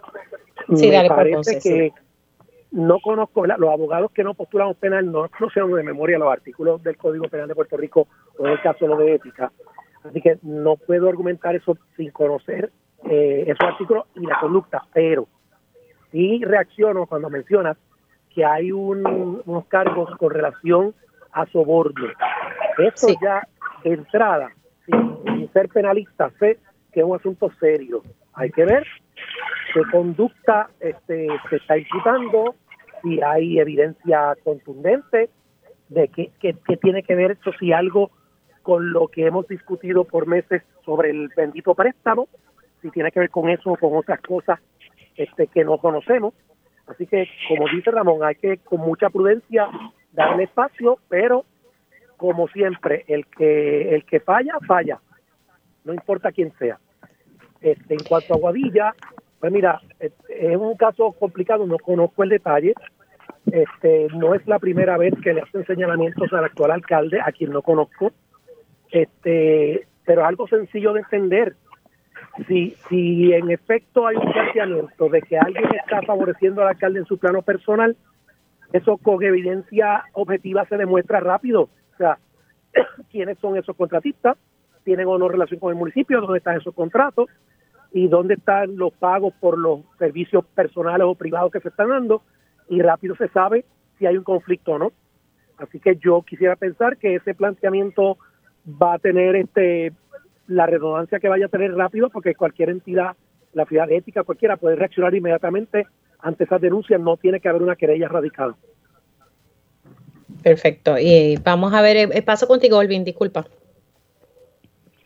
Sí, bueno, sobre lo de pues lo de Ponce, eh, entiendo que pues ahora con estos cargos ya presentados, pues ahora llega el momento en que hay que pues, tomar decisiones, ya sea en el partido o en, un escenario ideal, pues el propio alcalde entendería si, si necesita enfocarse en su defensa y, y, ¿verdad? y tomar alguna determinación que sea en beneficio de, de, los ciudadanos de Ponce. Eh, pero sí, es preocupante que hay un cargo de, de soborno, eso es, es algo delicado y serio que podría, ¿verdad?, imposibilitarle también de, de, continuar en su función eh, pública. Pero yo creo que lo, lo, lo, importante, lo que debe ser lo que dicta qué es lo que pasa en este caso, ya sea las determinaciones que vayan a tomar en el Partido Popular y, y el alcalde como tal, eh, y pues la, la legislatura municipal también de, de Ponce, es asegurarse de que aquí lo que lo que se determine sea en beneficio de la gente de Ponce en realidad, porque todo esto lo que va a retrasar procesos, a obstaculizar, eh, y mientras se está discutiendo, los analistas, todo el mundo hablando de la situación, el alcalde en su defensa y los partidos pues con los argumentos políticos, eh, quienes están en el día a día sufriendo las irregularidades o las ineficiencias de, de, la administración, pues son los ciudadanos de Ponce y son los que merecen que, que los servicios continúen y que no se vean afectados por esta situación. En cuanto a Guadilla, pues eh, pues ahora hay, que ver que, cómo continúa esa investigación y, qué es lo que de lo que se le está acusando. Es lamentable que sigan habiendo tantos alcaldes eh, que sigan ocurriendo pues denuncias y, acusaciones. Eh, sí es, pues, importante notar eh, el hecho de que pues la, la, denuncia que proviene de una contrincante político, eso pues, pues sí puede eh, traer un cierto grado de suspicacia o duda, pero el curso de investigación pues sí debe, debe continuar.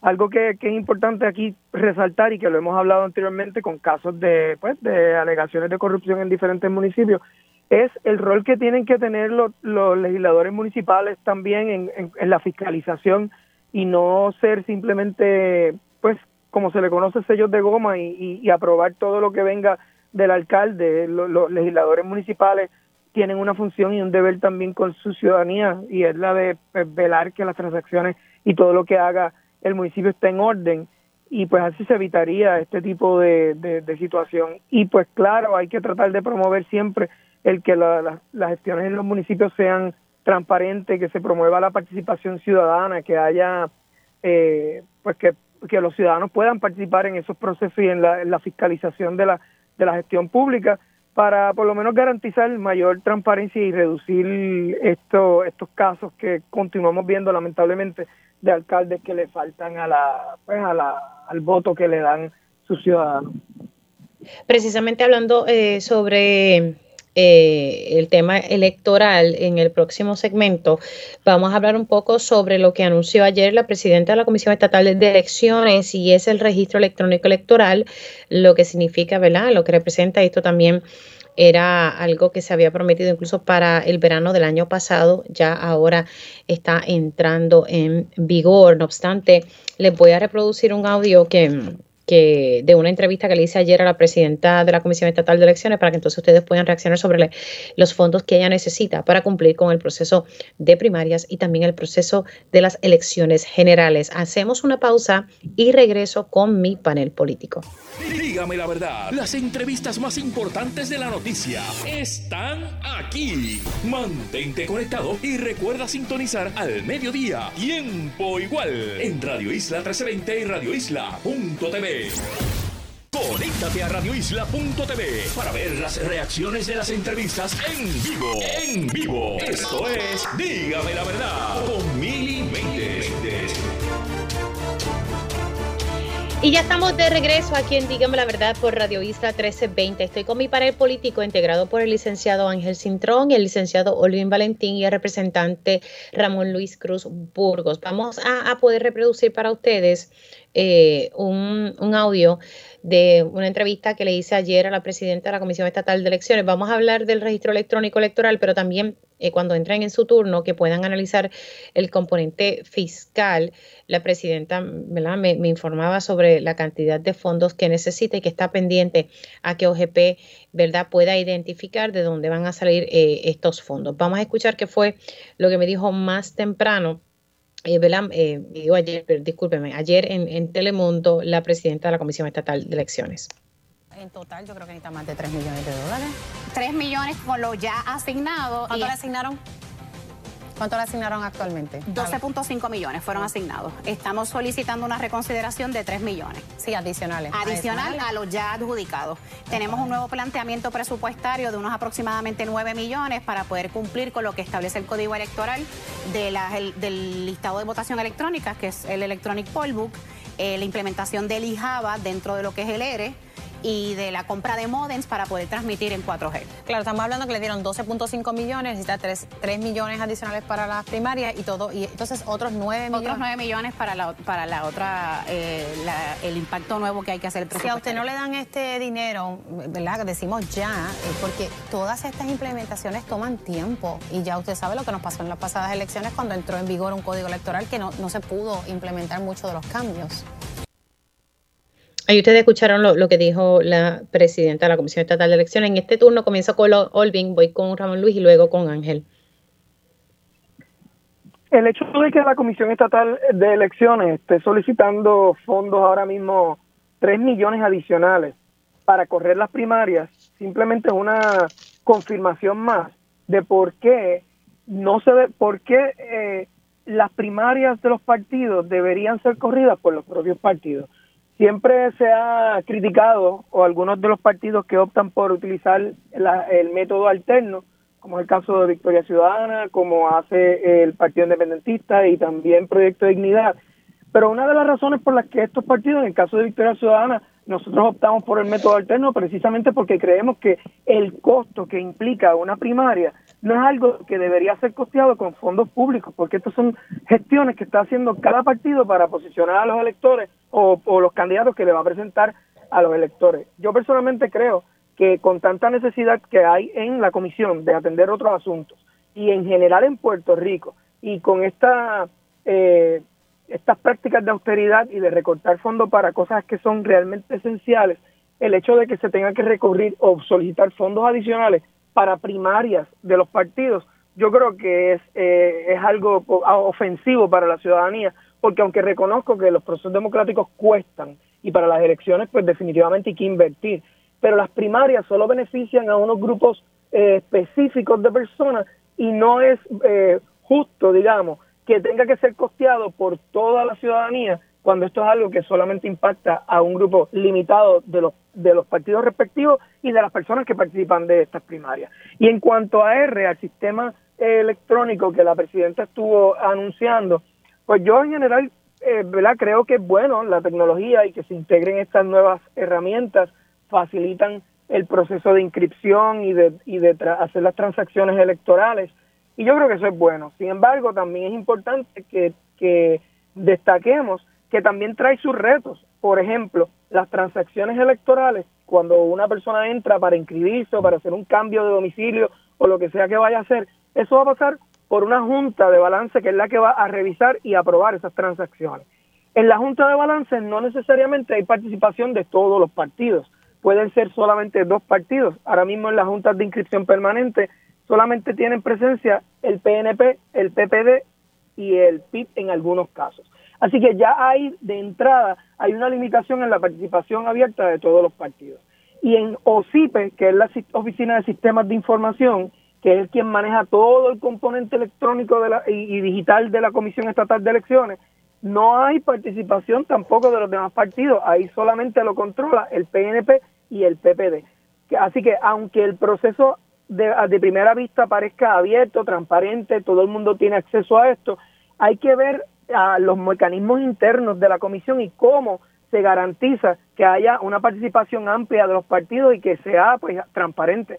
Particularmente en OCIPE yo creo que no ya no podríamos hablar de que la participación sea de todos los partidos. Yo creo que OCIPE, que con todo lo digital y vivimos en una era en que todo está controlado electrónicamente, ahí debe haber una presencia, incluso hasta la prensa debería tener algún grado de visibilidad, obviamente protegiendo la confidencialidad de los electores, pero debe haber una, un grado de apertura y de fiscalización de cómo se dan esos procesos electrónicos dentro de la comisión y todas estas transacciones que, que, se están realizando y que en efecto es bueno que sea digital y que sea accesible a la gente, pero que se garanticen unos mecanismos de controles de, de calidad y de seguridad.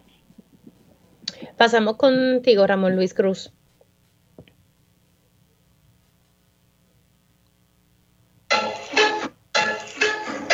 Tengo a Ramón en línea, si no pasa entonces con, con Ángel.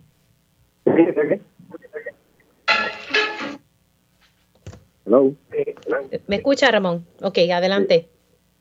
Mira, Miri, eh, dos puntos. El caso de la, del registro electrónico es positivo, le facilita la vida a la gente. Eh, mucha más juventud, que son los que más diestros son en el uso de la tecnología, pues van a poder eh, registrarse en la medida en la que se pueda llevar una campaña de motivación, de notificación, de explicación de cómo hacerlo para que la gente pues eh, pueda registrarse. En el caso pues de los mayores, pues como quieras van a tener la oportunidad de seguir registrándose en la Junta de Inscripción Permanente y del mismo modo pues eh, tener la, facultad de, de hacerlo de manera electrónica. Yo creo que eso va a facilitar el que más gente se reactive, más gente se incorpore y se eh, identifique su estatus electoral y si no está activo, pues pueda estar listo para las próximas elecciones, así que lo veo positivo. En el caso de la solicitud de 3 millones adicionales, pues, una de cal y una de arena, la realidad es que hay que pagar las primarias.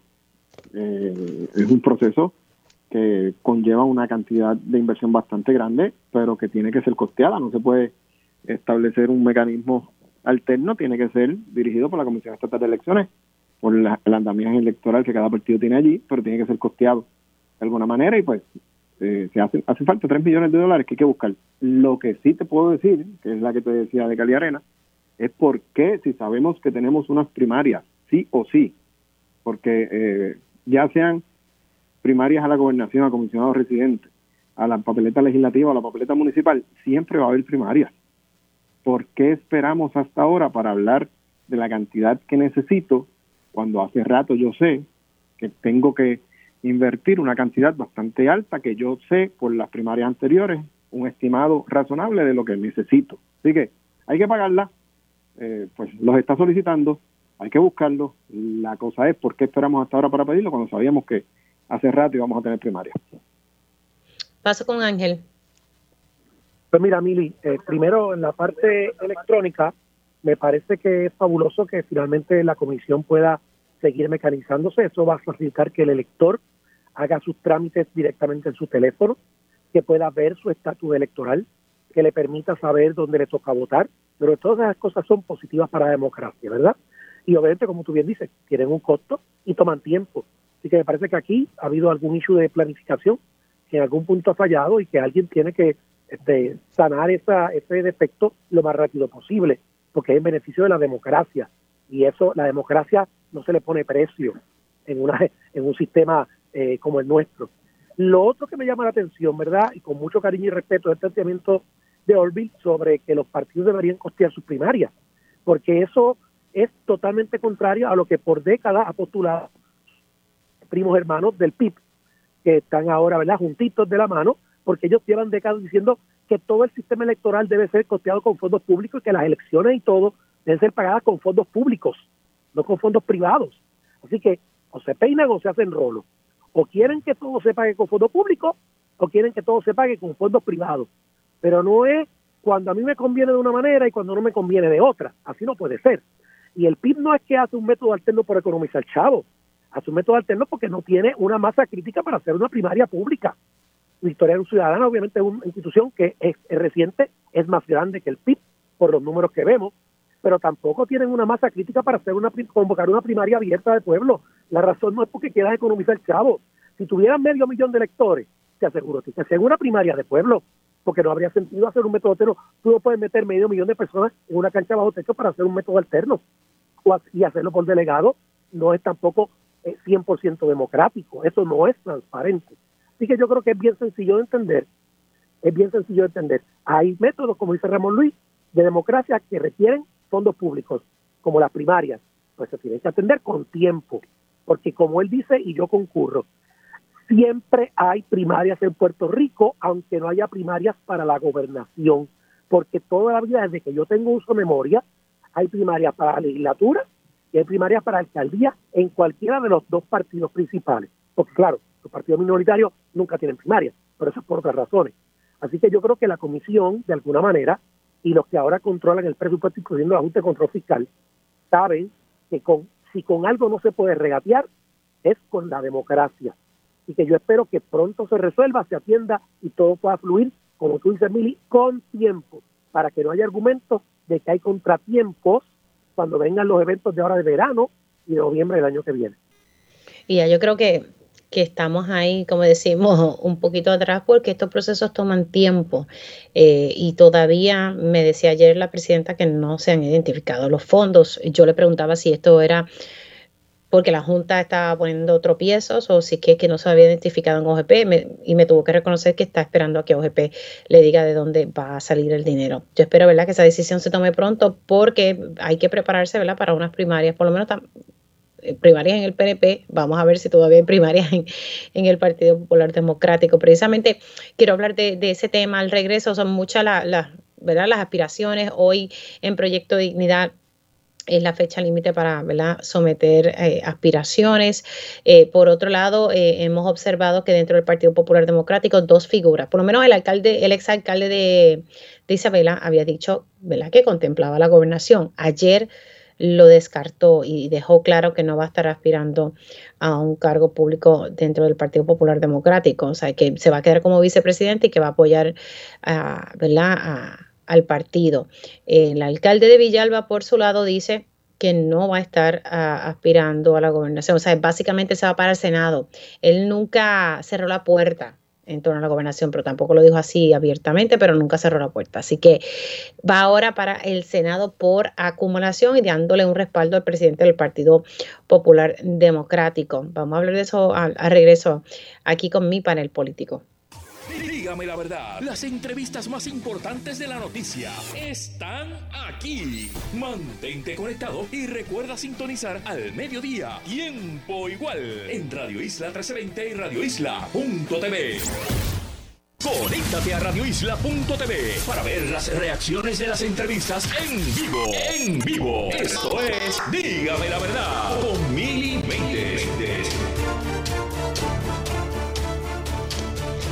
Y ya estamos de regreso aquí en Díganme la Verdad por Radio Isla 1320. Les saluda Mili Méndez y estoy con mi panel político integrado por el licenciado Ángel Cintrón, el licenciado Olvin Valentín y el representante Ramón Luis Cruz Burgos. Hablemos, ¿verdad? Un, poco sobre lo que ha trascendido dentro del Partido Popular Democrático. Como les decía antes de irnos a la pausa, eh, vemos al, al alcalde de Villalba quien decide y hace un anuncio ayer de que va a estar aspirando al Senado por acumulación. Luego, en horas de la tarde, el exalcalde de Isabela, eh, quien también es el vicepresidente del Partido Popular Democrático, sostiene, Charlie Delgado Altieri, que, no va a estar eh, aspirando a la gobernación, que no va a buscar un cargo público eh, y que va a estar apoyando al partido. Le entiende que las primarias no benefician en este momento al Partido Popular Democrático eh, y, vimos también ayer al alcalde de, Villalba eh, darle un respaldo a el presidente del Partido Popular Democrático, Jesús Manuel Ortiz. Lo que uno puede intuir con los años que uno lleva cubriendo es que entonces ya se está alineando el partido para respaldar a su presidente Jesús Manuel Ortiz. Obviamente Zaragoza, el senador eh, Juan Zaragoza ha, reiterado que él sigue con sus aspiraciones, pero ustedes saben que pues a veces las decisiones pues cambian, ¿verdad? Y tal vez lo que tengo entendido es que se están haciendo conversaciones para ver si él se queda en el Senado. Eh, el representante Ramón Luis Cruzburgo, ¿verdad? Usted que está ya dentro en el partido y sabe un poquito más, ¿se están alineando todos para que sea entonces Jesús Manuel Ortiz el, aspirante a la gobernación y evitar una primaria dentro del Partido Popular Democrático? Mira, no puedo ser categórico en eso, pero en ocasiones anteriores, cuando discutimos el tema de partido por partido en este panel, yo decía que iban a pasar cosas y que no todo lo que se decía era lo que al final iba a darse. En aquel momento se hablaba de una posible primaria de cinco personas. Yo decía que eso no iba a ser así, eh, porque ya sabía y observaba las diferentes conversaciones y, diferentes eh, discusiones que se estaban dando. Eh, te había dicho que Jesús, desde que asumió la presidencia, eh, ha estado haciendo un trabajo intenso, constante en todo momento, ha tenido todos los asuntos del partido, tanto electorales, de recaudo, los asuntos de reorganización, los asuntos de, política pública, la fiscalización, y eso pues ya había comenzado a ser reconocido por los populares y por todo el liderato, lo que le estaba abriendo una puerta a él, y decía yo en aquel momento la importancia de ganar la presidencia, del Partido Popular en la elección que tuvimos en mayo, porque le daba la plataforma para poder demostrar que podía tener la capacidad de dirigir el partido. Lo ha estado demostrando, ha estado haciendo un buen trabajo, se ha empezado a reconocer por el liderato al punto que compañeros que interesaban aspirar en una primaria a la candidatura a la gobernación, pues han retirado sus aspiraciones, eh, primero por reconocimiento del trabajo que está haciendo y segundo por la unidad del Partido Popular. El Partido Popular tiene que estar unido de cara a la próxima elección, no puede estar en divisiones innecesarias que puedan costar eh, la elección, que es lo más importante eh, en el 24. Así que eso es un reconocimiento del trabajo, un esfuerzo en pro de la unidad del partido. No te puedo ser categórico en que todo se está alineando para beneficio de la candidatura de Jesús Manuel a la gobernación, pero el trabajo que está realizando pues está proyectando eh, como líder y, se está empezando a reconocer. Y, Pero ¿estás de, acuerdo, ¿estás de acuerdo con lo que han dicho ya líderes? Por ejemplo, lo dijo ayer Luis Javier Hernández y lo dijo también el exalcalde de Isabela, que al Partido Popular Democrático no le conviene una primaria. Una primaria siempre, eh, yo siempre, en mi expresión con respecto a las primarias siempre ha sido que depende cómo tú la trabajes. Es una primaria eh, fuerte, ofensiva, entre grupos del mismo partido, pues te puede causar una división que te puede costar la elección. Es una primaria que se lleva de altura, puede provocar que avivas tu colectividad, que lleves a la calle a, tus eh, seguidores y que provoques un, un momentum que te, eh, te impulse de cara a la elección. El PNP ha tenido elecciones primarias a la gobernación en dos ocasiones y ha ganado la elección.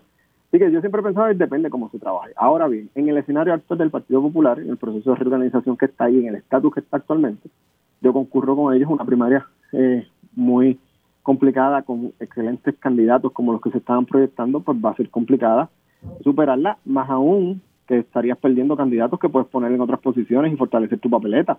La integración de Luis Javier Hernández a la papeleta del Senado por acumulación es un activo muy importante para el Partido Popular, así que no pierdes un aspirante en la candidatura a la gobernación y sumas un candidato al Senado que te fortalece la papeleta legislativa. Eso es importante y que se dé. Ahora bien, eh, Juan ya anunció su candidatura, radicó su candidatura. Eh, eso es eh, una realidad y, y, pues quizás provoque entonces una primaria entre Juan y Jesús. Finalmente, esperando pues que las demás personas que han expresado su intención decidan retirarse o si finalmente alguien más aspira. Pero como te había dicho, no iba a ser una primaria de cinco, eh, puede ser que sea una primaria de dos, máximo tres, o en el escenario pues ideal que no se dé. Eh, voy a pasar con, con Ángel, pero Ángel, ¿cómo tú ves la cosa? Voy a, a ponerte, ¿verdad? A hablar un poco del PNP. ¿Cómo ves la cosa de lo que ha trascendido, lo que ha ocurrido hasta ahora dentro de esta primaria? Yo de momento he, he visto como que la cosa se calmó. ¿Cómo tú lo ves? pues mira, este, un poquito, Ramón adelantó parte de mi pensamiento. Eh, empezaron por cinco, este, y se han retirado dos, pero pueden, quedar tres. O sea, todavía, todavía yo creo que ahí hay un ejercicio de primaria, porque puede haber tres potenciales aspirantes. Hay que esperar un poquito más.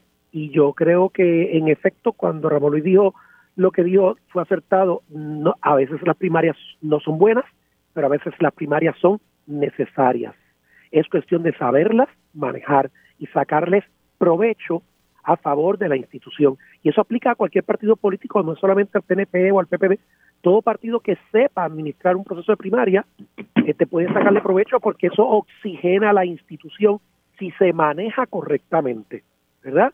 Y yo creo que el Partido Popular tiene un problema serio hace mucho tiempo, eh, de decrecimiento, que, que, que ese sí que no lo han podido atender, porque es demasiado profundo y complejo. Podrán atender cosas temporales, cosas superficiales, como tratar de recoger unos chavitos, tratar de organizar una plataforma, tratar de calmar unas personas, tratar de conseguir aspirantes en algunos sitios que no han conseguido, pero la realidad es que el problema estructural del Partido Popular es muchísimo más complejo y profundo que, meramente esos detalles superficiales, y no me corresponde a mí ni discutirlo públicamente, ni tan siquiera dar sugerencia porque sería una falta de consideración. No me Pero y, en el PNP, ¿cómo está la cosa? Perdóname. En el PNP, ¿cómo está la cosa? Ah, bueno, ya yo he hablado de eso varias veces. El PNP es un partido que se nutre y se oxigena constantemente y que la primaria es parte de su propia naturaleza y que normalmente una primaria en el PNP nunca ha sido negativa, ha sido positivo. De hecho, tengo que decirte algo con mucho respeto, que yo sé que algunas personas van a, a jamaquearse un poco, pero es un dato histórico que yo viví y que yo muchos años después ahora, con una madurez y una experiencia acumulada, lo veo de otra manera como lo veía cuando era joven. Si en el 1983-84 hubiese habido una primaria entre Hernán Padilla y Carlos Romero Arcelo, a lo mejor la historia hubiese sido distinta. Aquella primaria se evitó. Y yo pienso ahora, décadas después, que a lo mejor lo correcto hubiese sido no evitarla, sino permitirla y permitir que el oxígeno fluyera en la institución. Lo uso meramente como un ejemplo histórico del pasado que nos hace reflexionar, porque los partidos ni son monolíticos ni están escritos en piedra, son instituciones sociales que tienen que tener movilidad, que tienen que evolucionar con la sociedad. Si no lo hacen, se anquilosan y mueren, mueren por fuerza de gravedad. Y en ese sentido mi partido ha podido evolucionar con el paso de los años, pero tiene que acelerar el paso en el tiempo reciente, tiene que correr un poquito más rápido. Sí, bueno, y, te preguntaba por la cuestión del PNP por, la sencilla razón de que Edwin Mundo mm, ha recalcado una y otra vez que no se debería llevar a cabo primaria en esta ocasión el PNP. Sé que, que el PNP ha sido un partido que siempre ha tenido primarias me queda poco tiempo. Déjame pasar con Olvin Valentín porque estoy viendo en las redes sociales que ayer precisamente el Movimiento Victoria Ciudadana se estuvo reuniendo eh, relacionado, eh, ¿verdad? Celebraron una reunión extraordinaria del Consejo Ciudadano Nacional. Cuéntame un poquito sobre eso en los minutitos que nos quedan, eh, Olvin. Sí, el domingo eh, hubo una reunión del Consejo Ciudadano Nacional donde pues ya se están delineando los últimos eh, detalles de lo que serían estos acuerdos o, eh, electorales o políticos con organizaciones sociales y con el Partido Independentista. Hay unas conversaciones muy adelantadas entre los diferentes partidos y ya ha habido unos entendidos y unos acuerdos básicos a los que se ha llegado. Eh, y, y, hay una, una disposición ya y unos acuerdos en cuanto a apoyar mutuamente ciertas candidaturas de cada uno de los, de los respectivos eh, partidos. Eh, finalmente pues se decidió que no se va a recurrir al tribunal para la determinación de, de apelaciones en cuanto a la confirmación de, de la, del, de la prohibición a las, a, las candidaturas coligadas por motivos de, tiempo, de estrategia y para enfocarnos en, en, el trabajo que hay que realizar ahora, tan cerca de finalizar el proceso de candidatura. Pero ya próximamente, yo entiendo que en las próximas eh, semanas, muy, muy pronto, ya debe haber eh, un anuncio oficial de parte de ambos partidos, ya emitieron un comunicado conjunto recientemente y ahora próximamente pues se estarán anunciando finalmente cómo van a ser esas candidaturas que se van a estar apoyando de verdad de Victoria Ciudadana y del eh, y del Partido Independentista eh, respectivamente. Y obviamente todo esto tiene que pasar por una asamblea en el caso de Victoria Ciudadana para que sea ratificado y es ahí donde finalmente digo ratificado y debatido y puede que no sea ratificado si la asamblea eh, rechaza la propuesta. Así que esto pues tiene que pasar por asamblea que debe estar convocándose próximamente y ahí pues finalmente se comunicará al país cuál es el acuerdo, cómo se va a ver y, a, y en la ejecución, en la práctica esta posible colaboración entre los dos partidos y, pues cuáles podrían ser las candidaturas que se van a estar apoyando eh, mutuamente. Gracias a los tres por siempre estar disponibles, se me cuidan mucho y que tengan un lindo día. Nosotros hacemos una pausa aquí en Dígame la Verdad y al regreso tiempo igual. Aquí o allá. donde quiera y cuando quieras. Desde que nace la noticia, estamos contigo. Somos Radio Isla 1320, el sentir de Puerto Rico.